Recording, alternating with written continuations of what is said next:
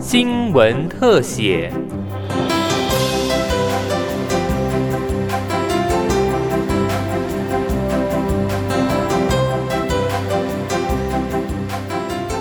欢迎收听今天的新闻特写，我是尤柔全。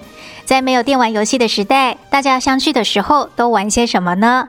五六七年级生或许可能会想到的是大富翁桌游。大富翁随着时代变迁，筹码也从薄透的假钞票，现在也进化到地产大亨的电子存钱卡。桌游种类多元，也让喜欢搜集回忆的迪化二零七博物馆起了念，向桌游爱好者搜集了数十套的老桌游，让老朋友们重温回忆，也让年轻的朋友看看早期的桌游样貌。馆长华安启说：“这款漫画版犹如李小龙画像的李表哥最经典，游戏中也呈现大家对太空时代的幻想。因为火星人来访请客，就得花上五千元。李表哥他的图像设计有符合当年的李小龙的形象，以及国家外交的一个目的在的一个一个 icon 这样子的一个设计。那在当年呢，因为经济必须要。”搭配像是银行啊、借款啊、融资等等，以及保险，所以你可以看到它有各式各样告诉你如何赚钱的方式在上面的棋盘。反映时代背景的老桌游不止这一块，还有这块十大建设更和时事结合。十大建设里面呢，刚刚有讲到说它会跟历史背景做一个结合。我相信现在很多小朋友在家里玩桌游。其实是带有一点学习的一个目的在。当年的十大建设，交通是最重要的，因为台湾的交通不便，而造成岛内的经济没有办法呃快速的那一个呃流通。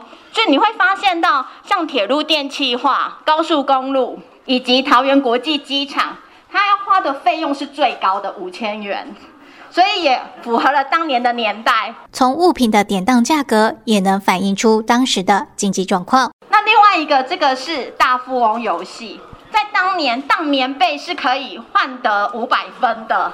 对，现现在是没有办法，现在当棉被可能资源回收还要跟你收钱这样子。所以每一个桌游它有当时的时代背景跟意义。连交通安全的观念也反映在当年的桌游中。原来未戴安全帽要罚六百块，而酗酒开车只要罚五百，跟现在我们的时代的氛围相差甚大。当年的罚金五百元，也随着货币通膨，现在提升到上千上万元，是不是让历经时代变迁的你更有感觉了呢？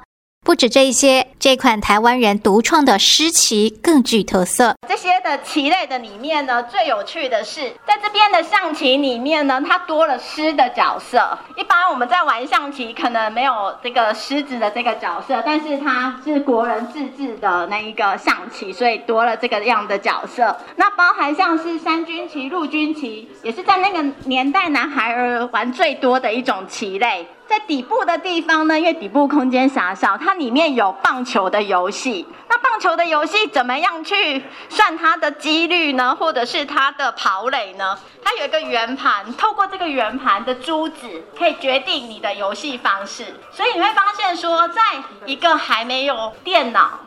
或是电呃电动玩具盛行的年代，大家可以用各式各样的方法来克服。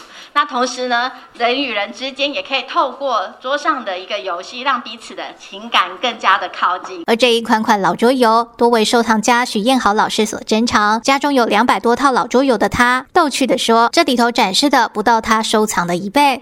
不过每一款都堪称经典，而且每款老桌游从道具的呈现、美感的设计，让玩家可以马上进入到游戏的。剧情，而他除了认真搜集各种桌游之外，更喜欢跟孩子们分享，透过桌游把时代的故事说给大家听。他说，玩老桌游的感觉真的和现在流行的虚拟电玩很不同。我认为现在的线上游戏跟桌游它。相同之处可能大家都知道，就是它提供呃现在年轻人啊玩家一种幻想。那我觉得最大的不同就是，我觉得线上游戏是虚幻的，那我觉得桌游是人跟人之间联系的桥梁，那是一个亲子活动，朋友之间呃真的可以知心交流的一种游戏。博物馆展示现场不止让你一饱眼福，看遍数十年来的老桌游，还提供动物棋，让大家可以在现场大展身手，试试看谁是最后赢家。迪化二零七博物馆玩旧童年桌游特展即日起免费参观到四月十一号，想一探老桌游魅力的朋友，不妨走访迪化老街，享受老旧建筑之美的同时，走进来瞧瞧。